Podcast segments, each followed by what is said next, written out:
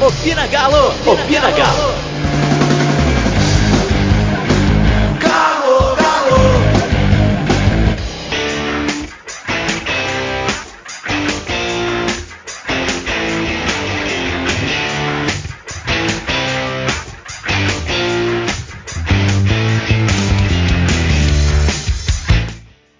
Fala pessoal, começando mais um episódio do Opina e para variar, né, sem muitos bons assuntos para a gente poder abordar com relação ao Atlético, mas hoje para não ficar muito repetitivo naquilo da gente só bater, só reclamar, só apontar erros, nós trouxemos um convidado bem especial, o Rodrigo do Galo Estatísticas.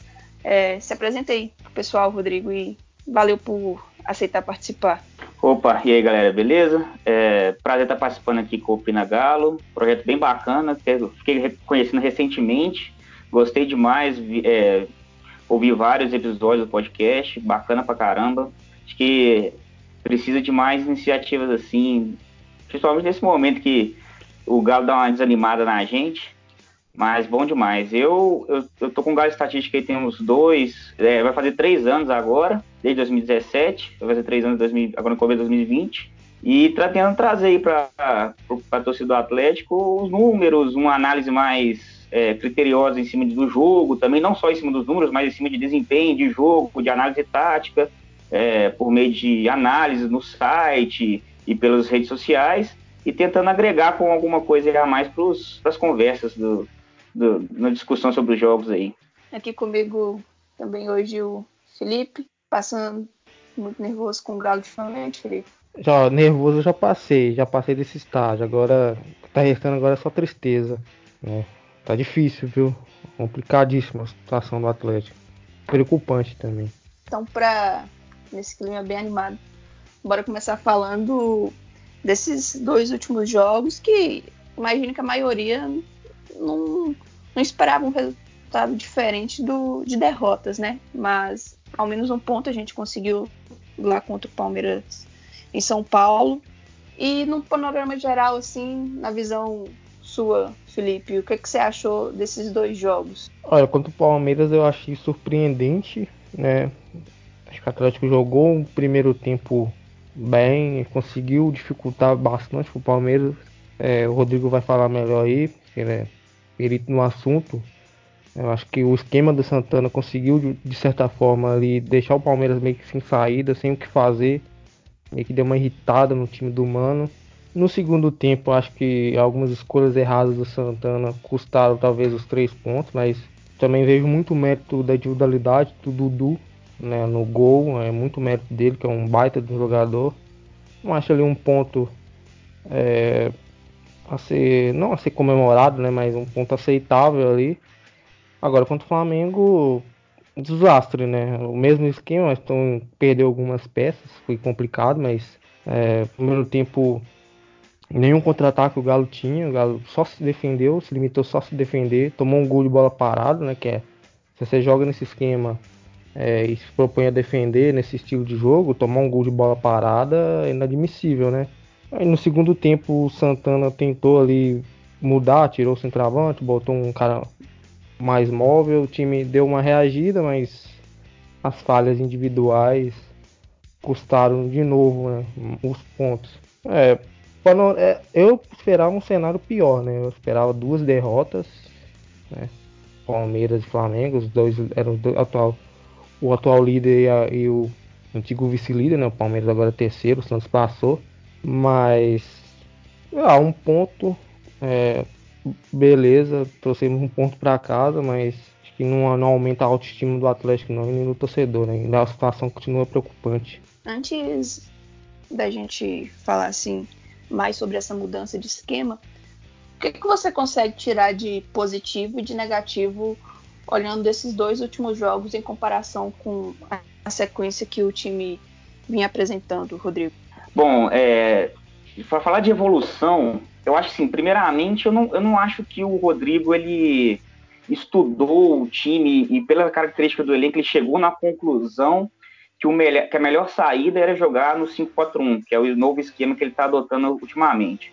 Eu acho que foi numa jogada meio que desespero mesmo, assim, o que eu preciso fazer rápido para conseguir é, não tomar gol e tentar no contra-ataque fazer alguma coisa, porque o time não estava conseguindo se adaptar na, na formação, nem no 4-1-4-1, estava variando por 4-2-3-1, e nenhuma das, das, das alternativas táticas que ele tentava, ele estava conseguindo sucesso.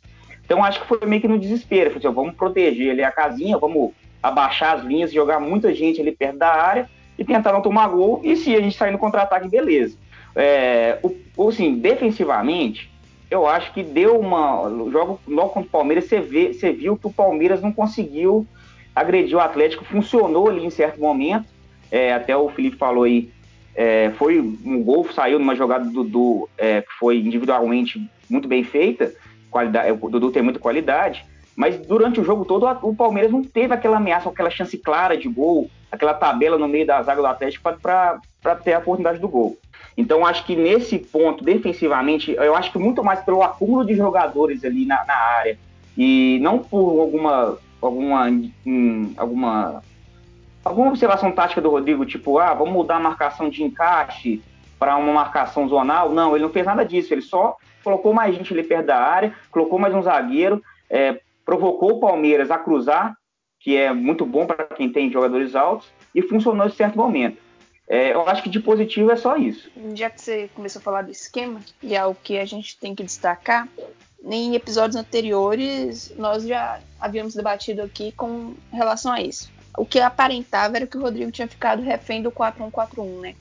E com a perda do Jair, aí desandou tudo de vez, porque era um esquema que dependia muito ali daquela linha de meias e se você parar para pensar que ele vinha utilizando o Jair, o Elias, o Casares e as, o, Vin, o Vinícius, né? Aí depois que o, o Jair lesionou, ele começou a mudar. Mas o Elias, ele não ajuda na marcação, nem tá ajudando lá no ataque, criação, nada disso.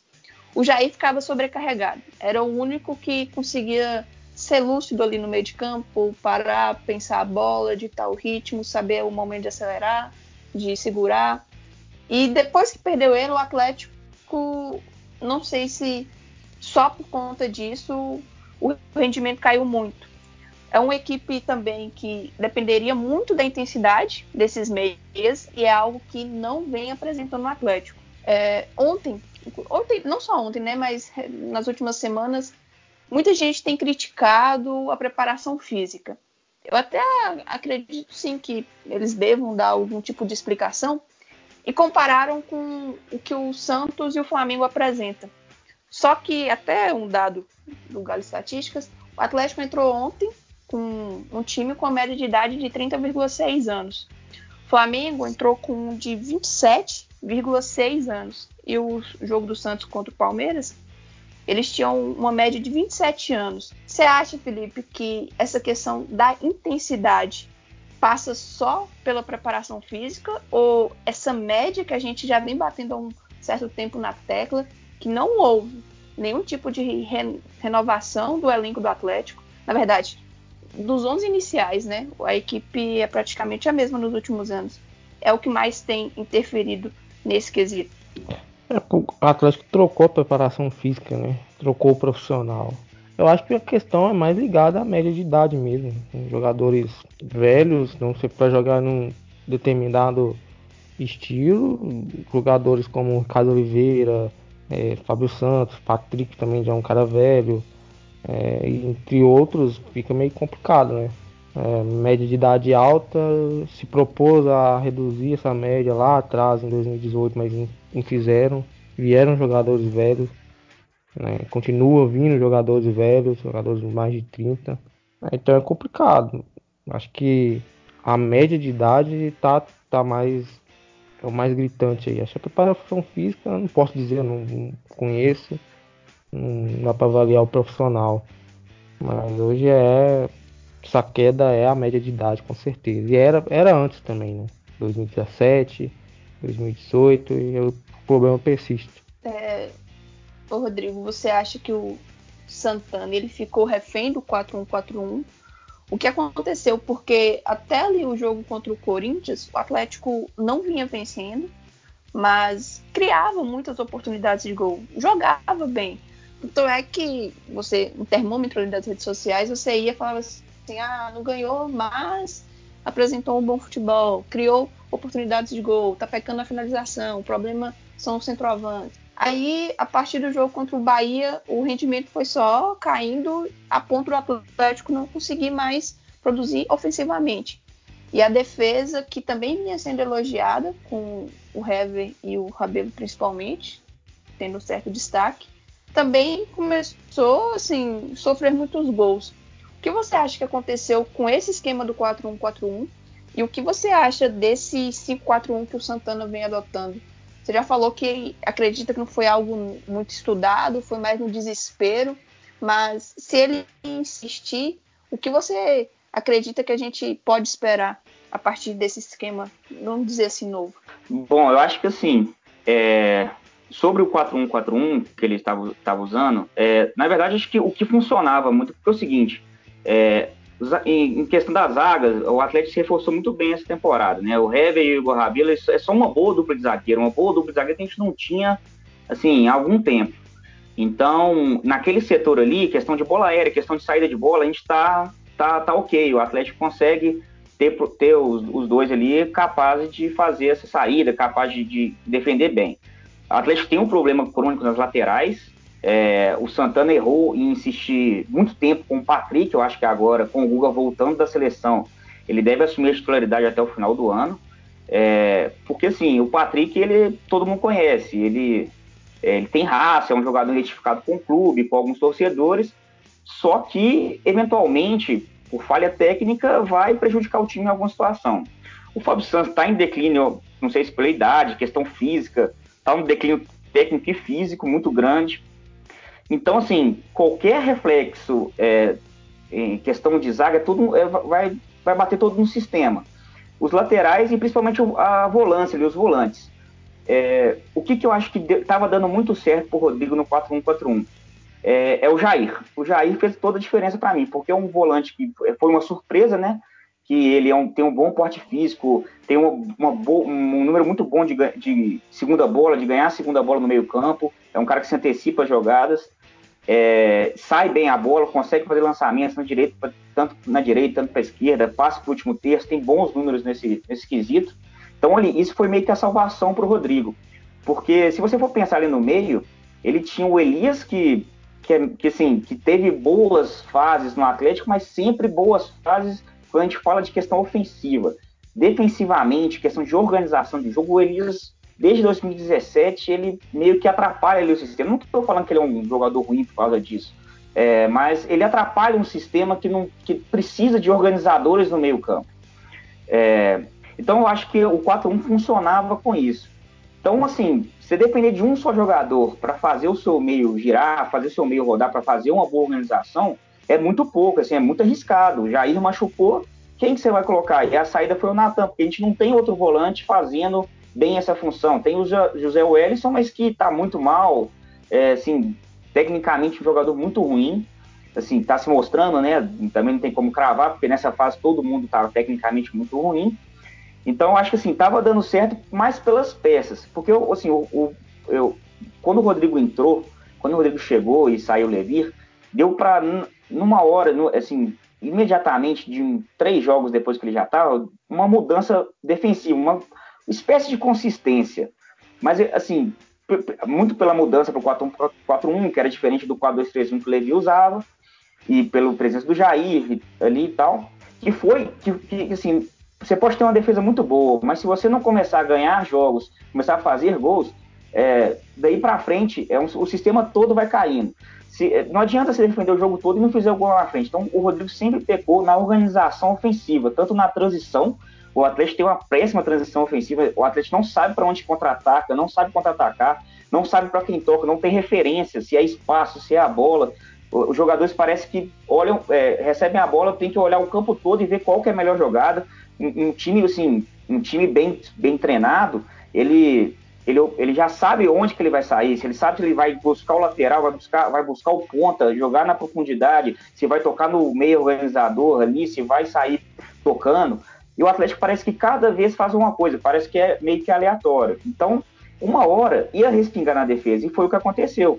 Então, assim, essa falsa é, consistência defensiva foi caindo muito mais pelos problemas ofensivos do time do que propriamente defensivos, de falhas defensivas, entendeu? Eu acho que é, foi aí que o trabalho do Rodrigo começou a ser questionado, e assim, é, aí até culminar nas, nas oito derrotas seguidas no brasileiro, as sete, aliás, as sete derrotas seguidas no brasileiro, e ele ter que desesperadamente arrumar um jeito de mudar aquilo ali.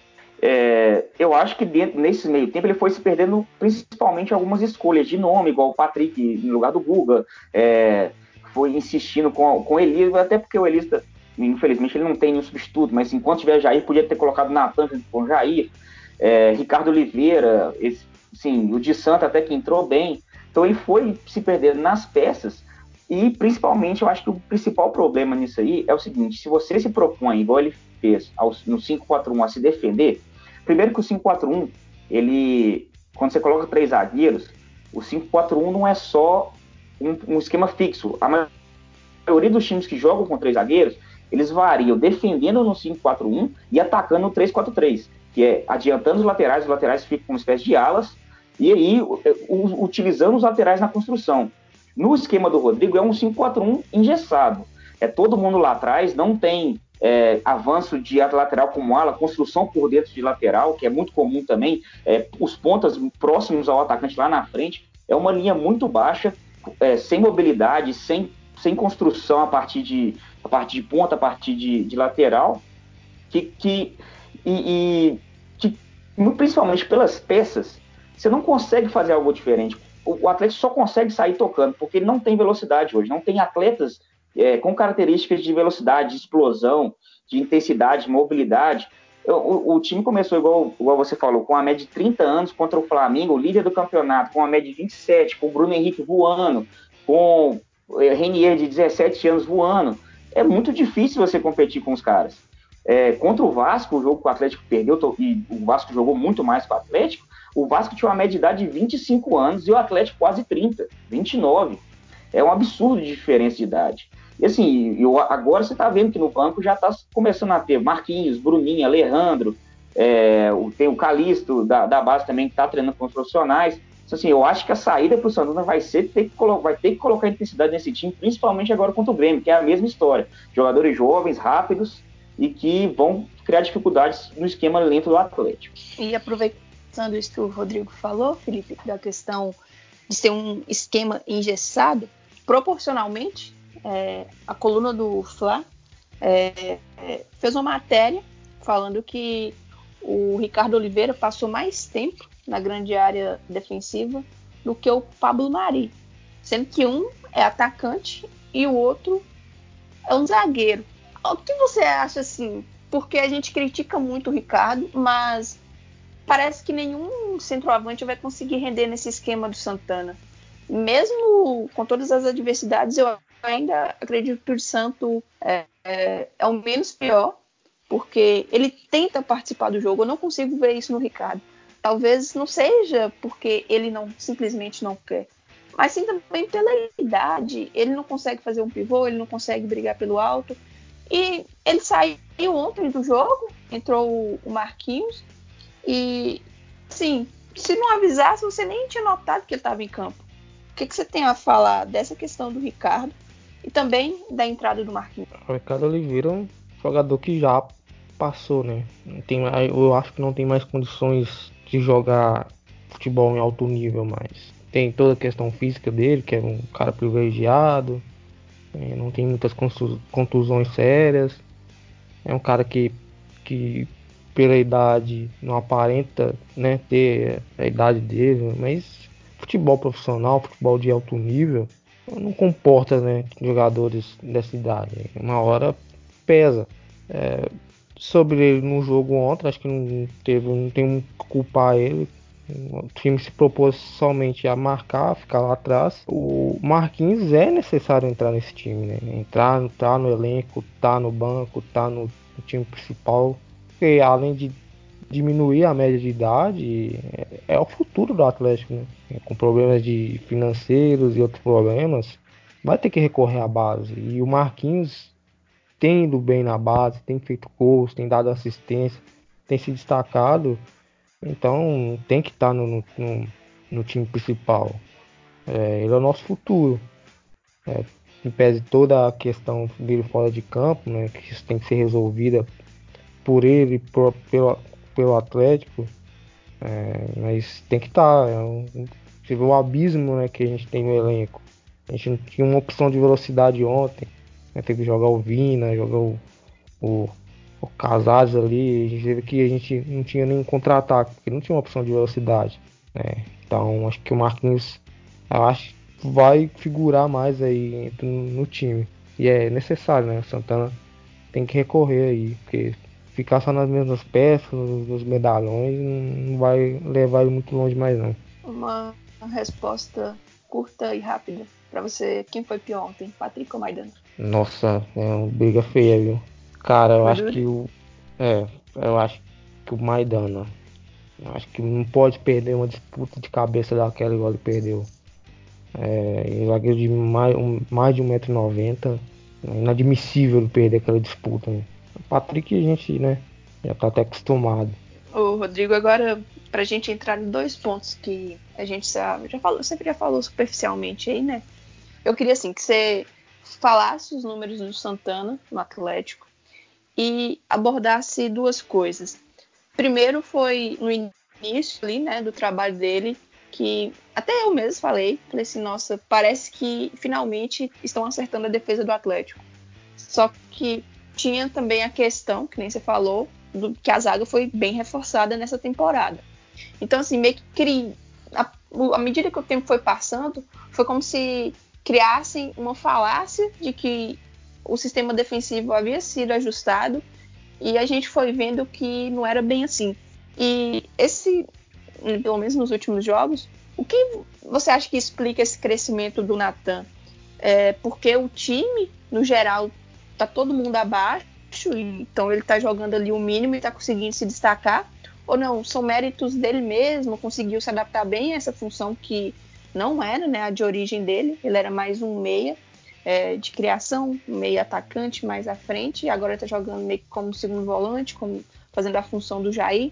Então eu queria que você abordasse essas três coisas para embasar bem. Os números do Rodrigo no Atlético, a questão da organização defensiva e a que se deve esse bom momento do Natan?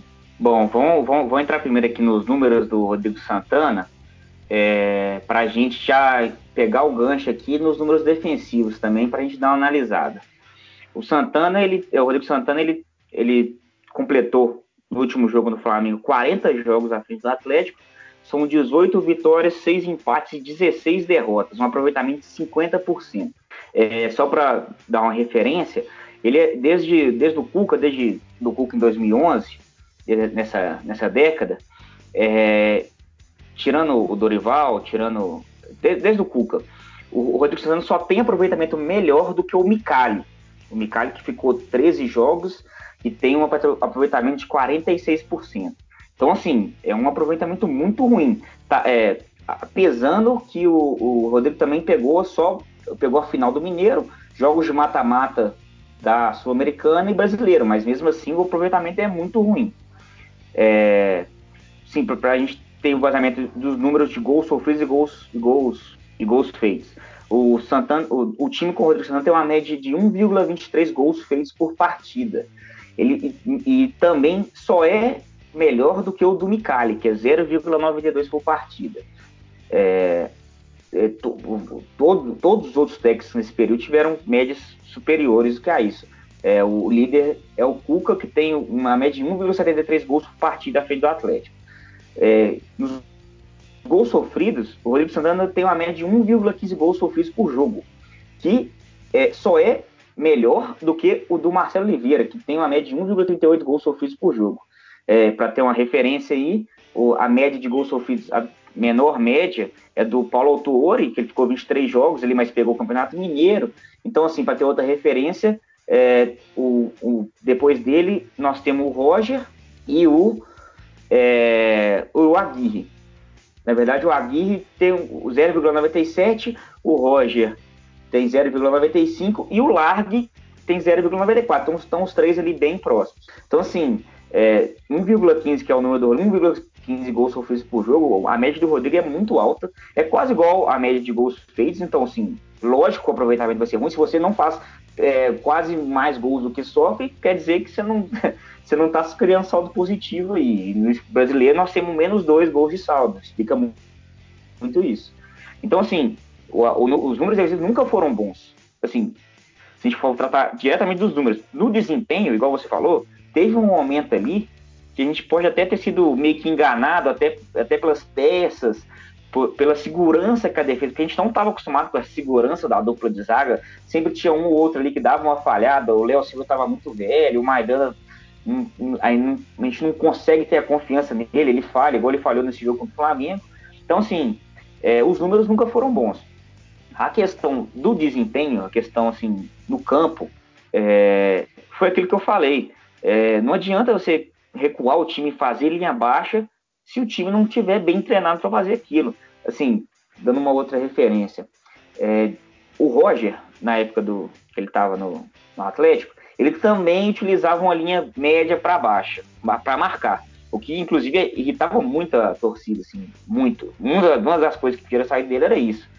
Porque o Galo não tinha, não, a não ser com a Aguirre, não tinha essa quebra é, é, de estilo. Então o Roger ele marcava baixo, mas ele fazia uma marcação do tipo zonal. O que, que é isso? É, hoje, por exemplo, o Atlético marca por encaixe. Qual é a diferença do encaixe para o zonal? É, o encaixe, por exemplo, quando o Elias, ele, a referência dele de marcação é a bola ou um jogador específico. É, ontem contra o Flamengo, ontem não, é ontem contra o Flamengo, ele ele tem, tinha uma referência clara que era o William, o William Arão. Não, minto, o Gerson. Ele tinha uma referência clara que é o Gerson. Então a bola chegava no Gerson, o Elias escolava da linha e ia de encontro ao Gerson para marcação. É, assim, para mim, é, é, claro que não tem uma ideia definida do que, é certo do que, que é errado, mas para mim não faz muito sentido você marcar com linha baixa, fazer seu, seu time estar compactado e toda vez que um certo jogador entra, é, pega na bola ou a bola vai para certo lugar, você desprende um jogador dessa linha para abrir espaço. O Flamengo usou muito o lado esquerdo, onde o Elias e o Patrick estavam marcando, onde o Gerson estava criando mais. Exatamente porque esses espaços, porque assim, os jogadores, o Natan, o Elias, eles, o Vina, o Casares, eles saíam para atacar, é, atacar o, o, o portador da bola e deixavam um espaço ali no meio. Para mim não faz muito sentido você marcar por encaixe numa, numa uma linha muito baixa, igual o Rodrigo Santos está fazendo. Para mim, seria o ideal seria a marcação zonal, que a referência do jogador fosse apenas do espaço para marcar. É, chegou no meu espaço, eu ataco a bola. Chegou no espaço dele, ele ataca a bola. O jogador, por quê? O atleta já não tem a média de idade baixa, ou seja, os jogadores vão cansar mais fazendo marcação por encaixe. Você vai desgastar os caras correndo atrás de, de, dos marcadores. Se for fazer uma linha baixa, faz zonal, seus jogadores vão estar mais cansados, você vai conseguir é, proteger sua área melhor então, assim, eu acredito que isso já seja um erro defensivo do Rodrigo. É, no mais, acho que é isso mesmo que você falou, foi uma falsa impressão que, que agora a gente está tendo todo o respingo disso, que ele teve que colocar mais gente ali só por um de desespero mesmo. É, agora sobre o Natan, assim, o Natan, ele sempre que ele entrou, ele teve, ele foi útil, ele foi útil ali. Pode não ser tecnicamente bem em algumas partidas, mas ele sempre foi útil.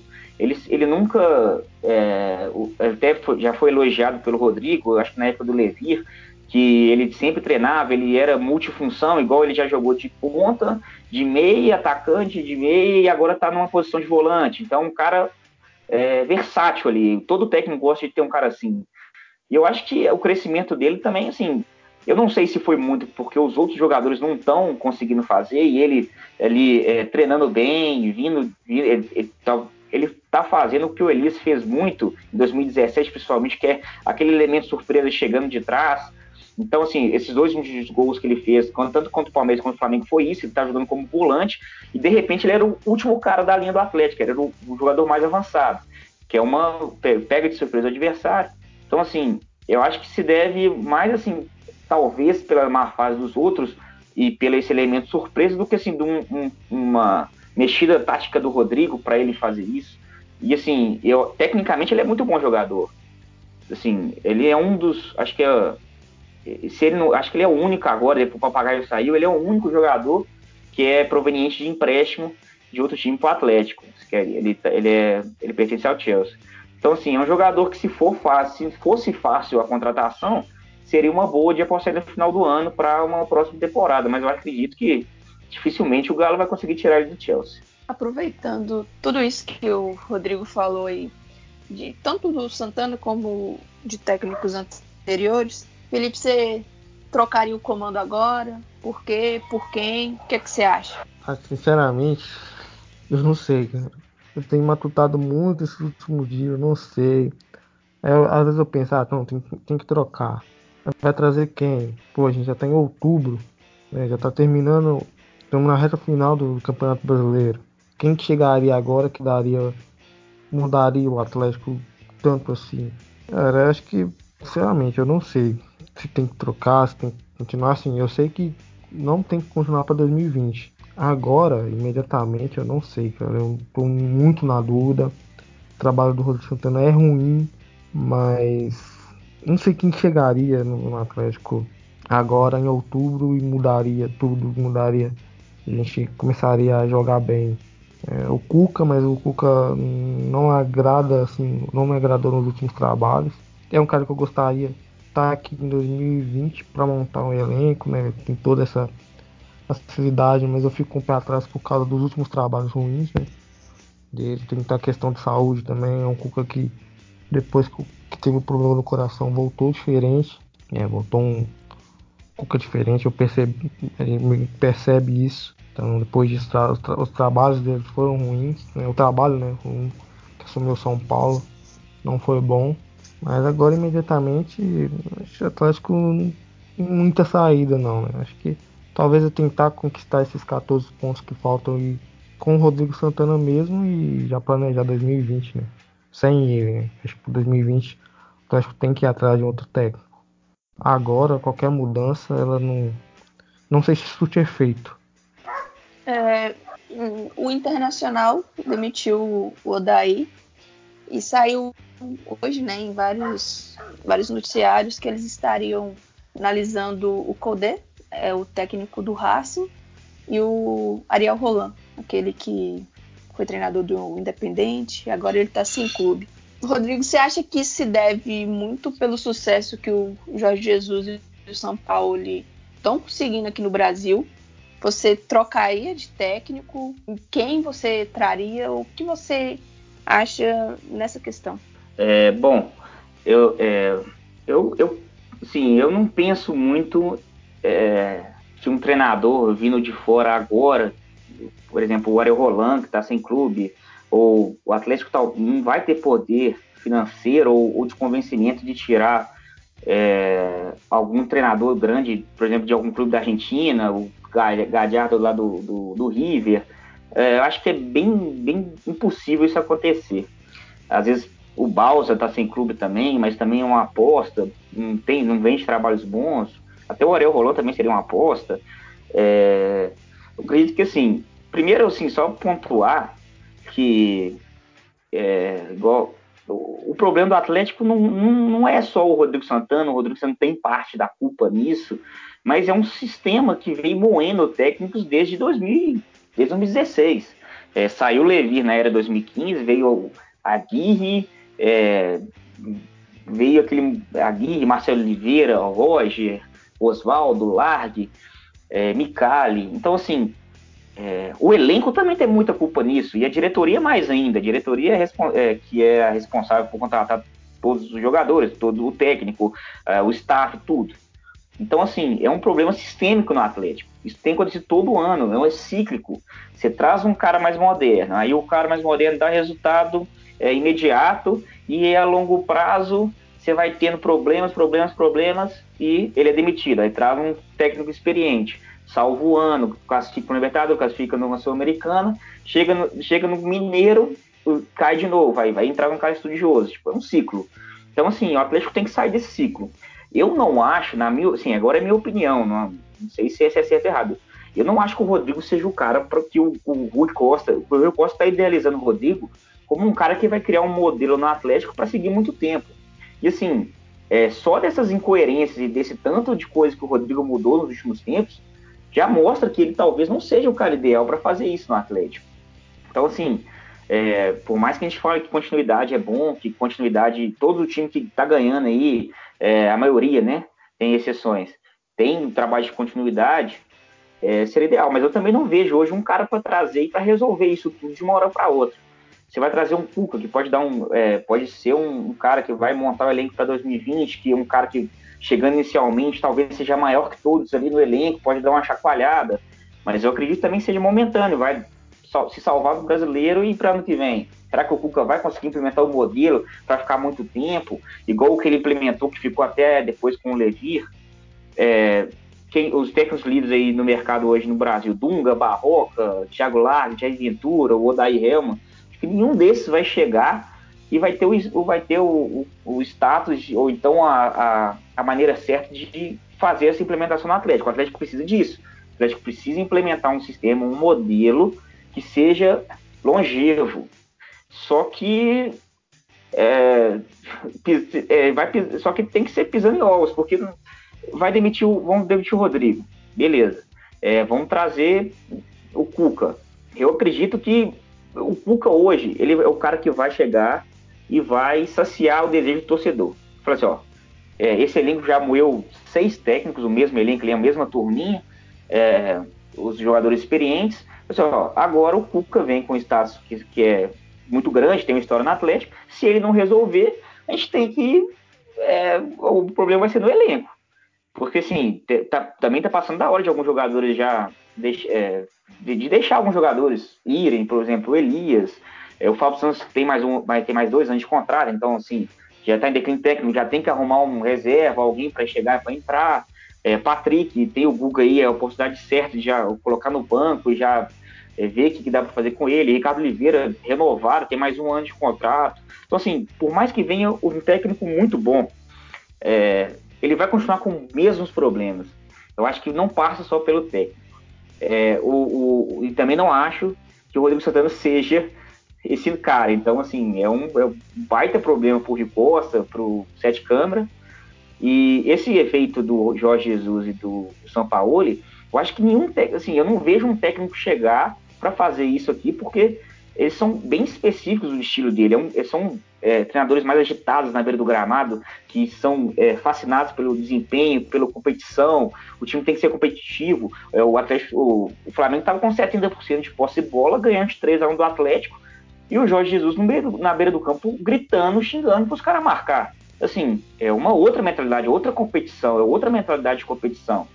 Que assim, a gente não vê, por exemplo, no Rodrigo, não via no, no Levir mais, não via no Largue. Então, assim, é uma outra coisa. E eu acredito que o Atlético hoje não tem nem poder, é, nem poder financeiro, nem nada para tirar um cara de algum time para ser esse cara aqui, aqui hoje.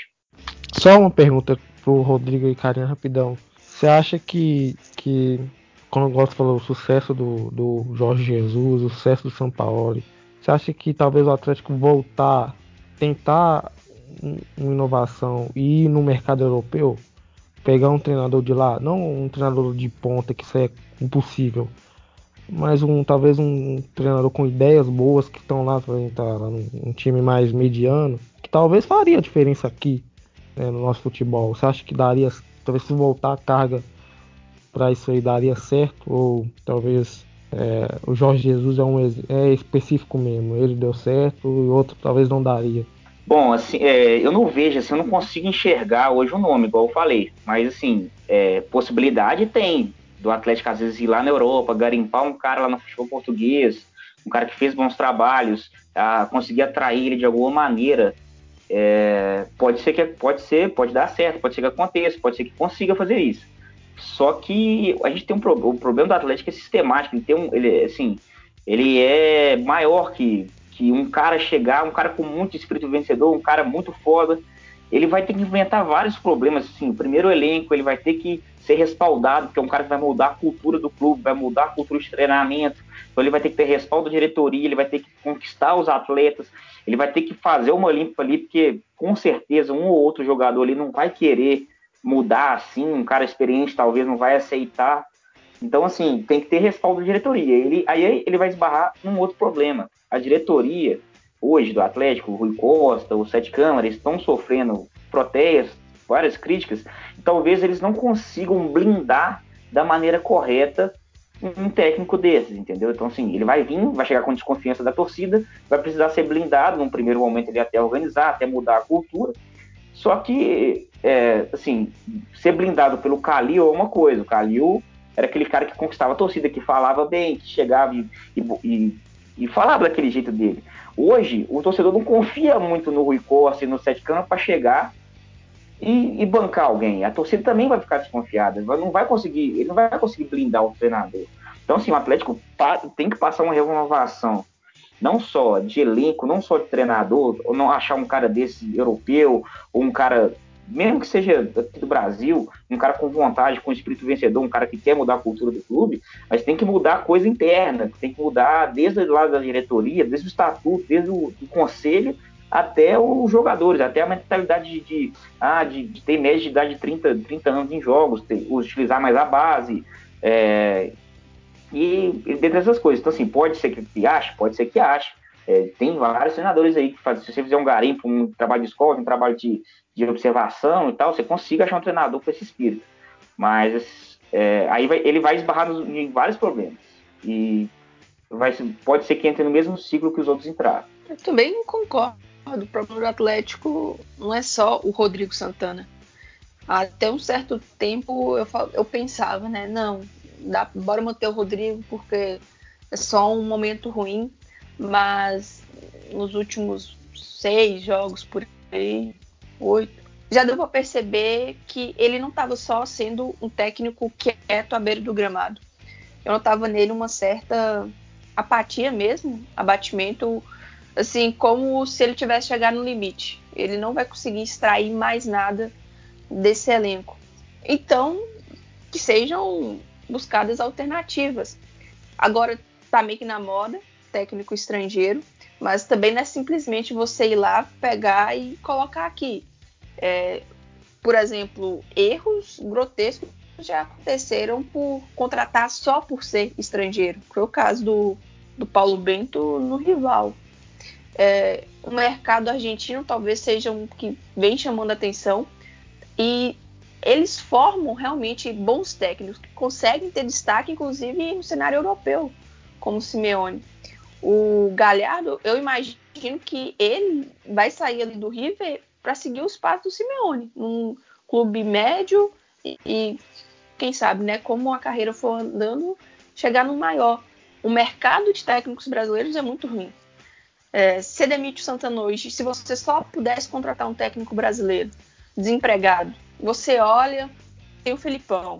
O Atlético, por mais que você queira conquistar títulos, é muito complicado você chegar num momento desse trazendo um treinador, é, vamos dizer assim, retranqueiro, que usa muito ligação direta.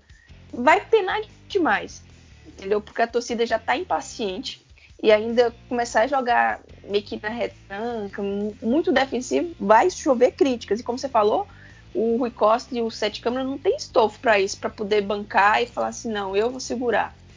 É, Filipão, o Odaí, é, sabe, são treinadores que Jair Ventura, olha os nomes que a gente está tendo, o Barroca que ainda está iniciando, o Largue que depois que saiu não arrumou mais nada. Então é muito complicado, muito complicado essa questão de treinador, mas eu realmente acho que o Rodrigo não está preparado para conseguir fazer a reformulação que o Atlético precisa.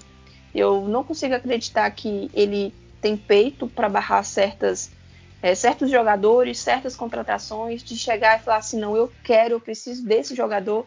Eu não acho que ele consegue fazer isso. E o Cuca, que é aquele, né? a maioria quer e talvez seja até bom ele vir, tanto pro bem quanto pro mal, porque tem um, uma certa mística que ronda ele, que parece que só vamos dar certo se for com o Cuca. Eu realmente não acredito que ele é o mesmo de 2013, 2014. Acho sim que depois desse problema ele ficou meio um pouco diferente. Não sei se ele tem ainda aquele aquele vigor, sabe, para poder vir aquela fome de conquistar, de ganhar, se ele vai ter todo fazer um esforço assim descomunal como foi na época hoje. Eu realmente não sei. Eu acredito sim que precisa de uma, uma troca, mas quando você olha o mercado, porque eu não vou arriscar falar o nome estrangeiro porque eu não conheço. Então, é uma situação muito complicada. O Thiago Nunes, que tá meio que fica, não fica no Atlético, o que faria ele aceitar o Galo, a não ser dinheiro? Eu não consigo ver um projeto, eu não consigo ver nada.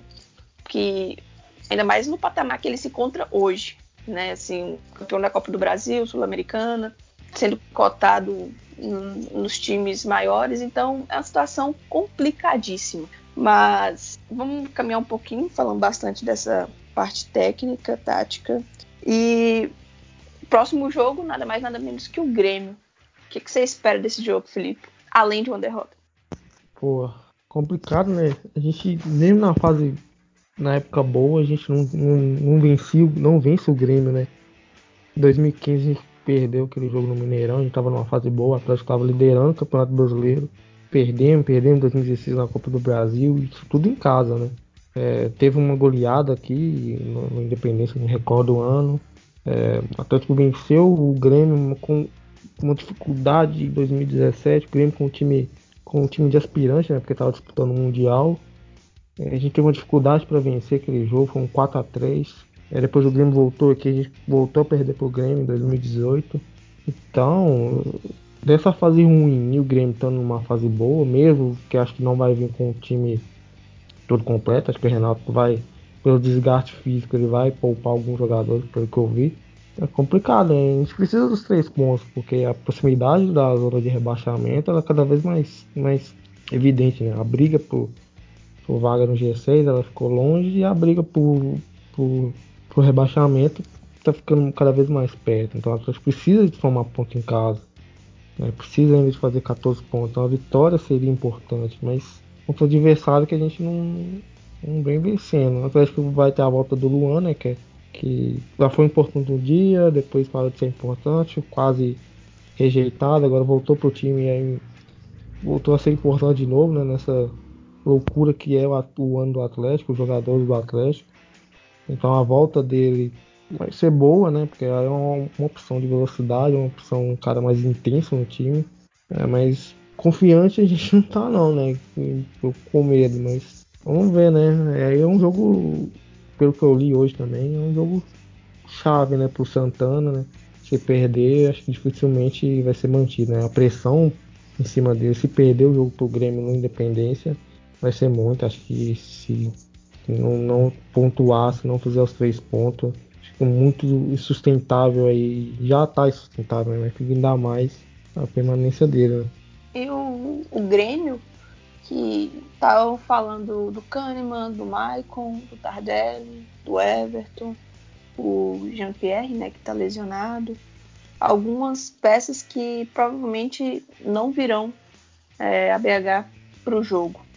Mas mesmo assim, é uma equipe que começou o campeonato oscilando, mas que tem um estilo de jogo, tem uma filosofia implementada ali e historicamente sempre complica os jogos para o Atlético. O que, que você imagina dessa partida, Rodrigo? Tanto termos táticos, esquema que o Santana deve adotar, postura, o clima no estádio que também pode influenciar. O que, que você vislumbra para esse jogo? É, eu, assim, é, é, medo, né? Assim, o Grêmio, ele, igual você falou, o Grêmio já tem um estilo aí que, que vem desde muito tempo, já sabe como joga, é, vem dificultando pro Atlético mesmo nas fases boas, igual o Felipe falou. E além disso, é, o Atlético nesse declínio técnico, tático que tá, é, assim, é um jogo para ter medo mesmo, assim, porque o Grêmio ele não, não perde chance de, de bater quando tá para bater, não. Então, assim, é, acredito que o Luan deva, deva entrar, né? Tava suspenso, o Luan deve ser titular. Assim, acredito que no lugar do Vina, do Vinícius, não sei. do jeito que o Santana ele pode ser que ele tire o Casares também. Acredito que o de Santo volte à titularidade no lugar do Ricardo Oliveira. E o Fábio Santos está suspenso, então deve entrar o Hernandes. Então, assim, nosso time estava. É, não, foi, não foi bom contra o Flamengo e parece que pode ser que ainda tenha mais problemas contra o Grêmio. É, o mesmo problema da média de idade. O Hever, não sei se ele volta para esse jogo, mas a gente deve jogar com Maidana, Leonardo Silva e Rabelo. É, assim, o, o, o, Grêmio, mesmo sem, mesmo com desfoco, mesmo poupando atletas, vai ter um time rápido, vai vir um time que vai para cima do Atlético, vai ser um time que, que vai causar problema para nossa defesa. Então vai ser uma prova aí que é de fogo para o Rodrigo Sandano, para o Atlético. E assim, é, eu acho que talvez, assim, é triste falar isso, mas para a situação do Atlético, talvez o empate seja um bom resultado, seja até um, um resultado um pouco improvável. É, aí, na verdade, a gente não sabe o que vai esperar, porque o Rodrigo Santana tem mostrado uma incoerência, então a gente não sabe o que pode. Pode ser que ele mude o esquema de três zagueiros, pode ser que ele jogue com dois zagueiros só. A gente, é, provavelmente a gente não vai ter essa informação que tem o treino é só amanhã. Não sei, o treino deve ser até fechado. Mas a minha expectativa é, é ver um Atlético mais confuso ainda do que ele vem sendo. Eu acho só rapidinho, Karim, eu acho que ele não vai ser doido de, de, de botar um time como for contra o Flamengo dentro do Independência, né? E a torcida já tá contra, a torcida já tá com raiva. Se, se acontecer o mesmo que aconteceu no Maracanã, acho que ele é, acho que não vai suportar. Pra gente finalizar, tem assim três perguntas responder curto, mas que vieram aqui, eu acho que são importantes. Primeiro, vocês acham que o Atlético acordou pelo que ele vai brigar na competição, que não vai ser mais nem pré-Libertadores, mas sim lutar para não para distanciar, né, na verdade, do, da zona de rebaixamento. E no máximo uma sul-americana, vocês acham que já caiu a ficha tanto dentro do clube quanto na torcida? Eu acho que, que na torcida tem umas duas rodadas que já bateu. Eu acho que, sim, eu acho que nesse jogo do Grêmio já tem que estar tá com o espírito de, de ser uma briga contra o rebaixamento. não sei se bateu, acredito que sim. Acredito que sim. É, é, a torcida também eu acho que já, já é briga pelo rebaixamento. Eu acho que na, no elenco, comissão técnica, eu acho que ainda não meio que não aceitou ainda que é briga pelo rebaixamento. Acho que tá no meio termo, né? Pô, se a gente ganhar uma aqui, a gente volta a brigar é, por G6, G7, né? Se virar G7. É, mas se perder, a gente aí, aí sim briga pelo rebaixamento. Acho que no elenco ainda não tá no meio termo ainda. Na torcida é, já é, briga pelo rebaixamento. Eu acho que esse, esse elenco do Atlético é realmente para ficar ali no décimo lugar, não muito mais que isso. A segunda pergunta, depois do Cuca, qual técnico vocês acham que foi meio que injustiçado? Porque a gente fica pregando assim continuidade, mas o Atlético demitiu muito, mas também contratou muito mal é, de 2015 para cá. Qual vocês acham que foi injustiçado? Porque apresentava ao menos desempenho. Vocês conseguiam ver ali uma filosofia, algo que poderia render? Eu já vou falar o meu, acho que o Roger. Eu acredito que o Roger também. O Roger, para mim, é, foi, é meio que inexplicável. Até o Nepomuceno, depois que renunciou, ele até falou que, que se arrependia muito. O Roger foi demitido. É, primeira, a melhor campanha da Libertadores na fase de grupo. É, tinha perdido um jogo de 1 a 0 contra o Jorge Wilson, que era totalmente reversível dentro de casa. É, tinha ganhado o primeiro jogo da Copa do Brasil contra o Botafogo nas oitavas de final. Assim, perdeu, acho que perdeu duas, três em casas no brasileiro, e foi aquele alvoroço. Então, assim, totalmente, foi muito injustiçado. Eu acho que o, foi o último treinador que teve mais ideias, mais ideias de como jogar, de como marcar. Então, assim, para mim foi o Roger também.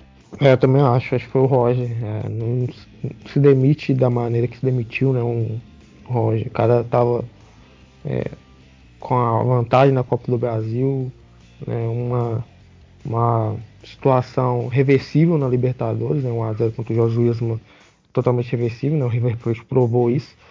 É, e assim, as derrotas em casa, era, algumas derrotas foram, tipo assim, o Atlético foi muito melhor e, pô, não fez o gol e foi castigado no final. ou uma falha individual, como foi do Felipe Santana lá contra o Atlético Paranaense. Né? Foram derrotas assim, não todas as derrotas foram por desempenho, mas sim foi coisa que, pô, o Atlético jogou bem e no final foi castigado, né? não fez o gol. Tipo assim, o trabalho estava no começo. É um cara com ideia, é um cara que necessita mais de tempo para implantar uma ideia. Então acho que aquilo ali foi, foi inaceitável. Um outro também, eu acho que eu, eu queria ter visto mais o Agui, né? Apesar de tudo que fez o Campeonato Mineiro, essas coisas. Mas eu acho que demitir ali, acho que foi demais também. Acho que queria ver ele mais no brasileiro. Né? E para finalizar, essa daqui vai, vai você, Rodrigo. Compararam muito as situações com o Largue o ano passado e com o Santana esse ano. O Santana já tinha uma rodagem como técnico por equipes menores e o Largue não, né? Ele era auxiliar e assumiu uma bomba assim. Teve também a questão de ter como diretor Alexandre Galo, muitas contratações assim, pífias. De cara você sabia que não ia dar certo. O Rodrigo, eu acredito que pegou um, um time um pouco melhor do que o do Largue, sem contar que teve desmanche no, na, na, metade do ano passado, que saiu o Bremer, saiu o Blanco machucou e saiu o Roger Guedes. Era meio que a espinha daquela equipe e ele perdeu isso. Qual dos dois você acha que apresentou o, o melhor trabalho e por quê? Bom, sim, acho que o Lag ele teve um desempenho muito melhor que o Rodrigo teve nos melhores momentos, nos melhores momentos do Lag. É, o Lag é, teve benefícios ali de ter o Blanco e o Guedes numa fase muito boa, que ajudou muito. Mas assim, eu tenho para mim, claro que eu não, não tô lá dentro, eu não tô vendo o trabalho, eu não tô vendo o que eles estão passando para os jogadores, mas eu tenho para mim que o Lag tinha mais ideias tinha mais ideias de como jogar, de como fazer as coisas ali, como implementar o um modelo, do que o Rodrigo tem. Eu, assim, eu vejo o Rodrigo muito no desespero, uma coisa meio aleatória, uma tentativa meio inexplicável, mas assim, eu não sei o que está passando lá dentro. Então eu acho que assim, o Lag o Lag foi demitido por muito menos que o Rodrigo está fazendo agora. É, mas o Lag, igual você falou, tinha o Alexandre Galo, era um outro, outro diretor ali respaldando por trás. Talvez se fosse Rui Costa, o Lag não tenha sido demitido e hoje poderia estar tá aí ainda. Então, assim, são vários questionamentos, mas eu acredito que o Lag tem um desempenho bem melhor que o Rodrigo em campo, em números, em qualquer coisa, mas o Lag também talvez não, não estava pronto no momento. E a gente vai chegando ao final desse episódio que eu gostei muito de participar e agradecer demais Rodrigo que topou gravar com a gente. Acho que enriqueceu muito o debate hoje. E eu espero que você possa participar outras vezes, Rodrigo. Muito obrigado. Valeu, Karine, valeu, Felipe. É bom participar participando, igual eu falei lá no começo, assim, é muito bacana a iniciativa do Pinagalo, gostei demais dos podcasts que eu, dos que eu ouvi, é, chamando muita gente bacana. E assim, sempre chamar, estamos aí é, para participar, para igual você falou, para enriquecer o debate, dando os pitacos também. E é isso aí. Quem, quem ainda não conhece, seguir lá no arroba Galho Estatística no Twitter e no Instagram. Beleza? Valeu. Felipe, falei pro pessoal as redes do Opina e valeu também, foi bom participar com você hoje. Valeu, Karine, valeu, Rodrigo, obrigado pela participação, né? Sempre conhece muito de tática, de números, né? Sempre foi um prazer receber aqui no Opina e você vai participar mais vezes sim, cara. A gente vai te chamar mais, pode ter certeza. É a Rede do Opina, né? Você que ouviu, gostou desse episódio, siga lá a gente no Twitter, OpinaGalo, no Spotify, OpinaGalo Podcast. A gente está também no, no Castbox Opina Galo e na, no Google Podcast Opina Galo Podcast e no, no iTunes Opina Galo. Você que ouviu a gente aí, né, obrigado pelo escutar a gente até agora, mesmo na, na fase ruim, mesmo né, com tudo que está acontecendo. Como o Diego sempre diz, nunca se esqueça, aqui é Galo, porra. Opina Galo! Opina Galo!